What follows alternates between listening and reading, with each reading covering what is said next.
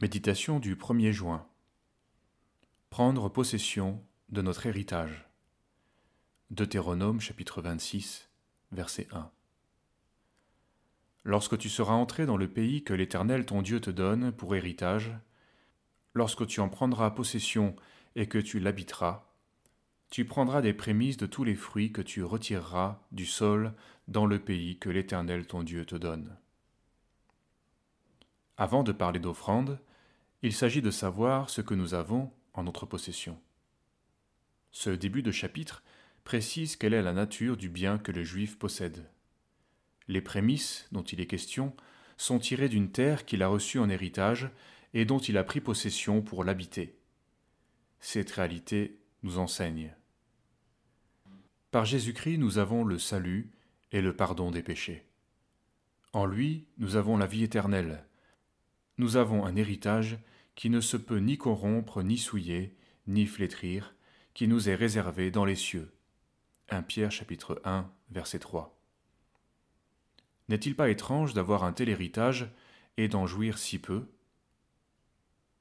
Il arrive que certains riches héritiers se retrouvent dans le dénuement faute de vouloir s'occuper de leur héritage. Or beaucoup de croyants, bien que connaissant leur héritage, ne parviennent pas à expérimenter le pardon, ne sont pas délivrés de leurs péchés, ni renouvelés dans leur espérance. Autant de choses pourtant comprises dans le salut. Savoir une chose n'est pas encore en prendre possession. Il est inutile de se gargariser de ce que nous avons reçu si nous n'entrons pas dans notre héritage. C'est par la foi et la persévérance que nous hériterons des promesses. Hébreux 6, verset 12. Plutôt que d'entrer dans ce qui est promis, nous agissons pour nous rassurer, cherchant des preuves que c'est bien à nous.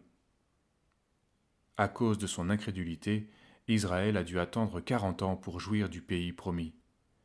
En voyant les géants, les espions israélites ne pensaient pas que ce pays pourrait être le leur. Devant la question des offrandes, nous présentons souvent comme alibi Je ne suis pas solvable, je n'ai pas assez.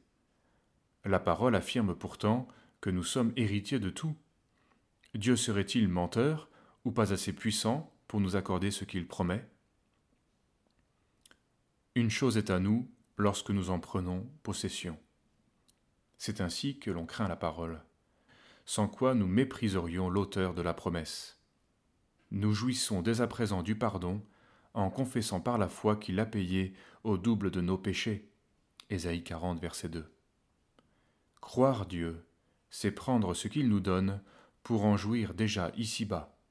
Alors nous pourrons apporter les prémices de ce que nous avons reçu, car il nous donne tout en vue d'accomplir de bonnes œuvres.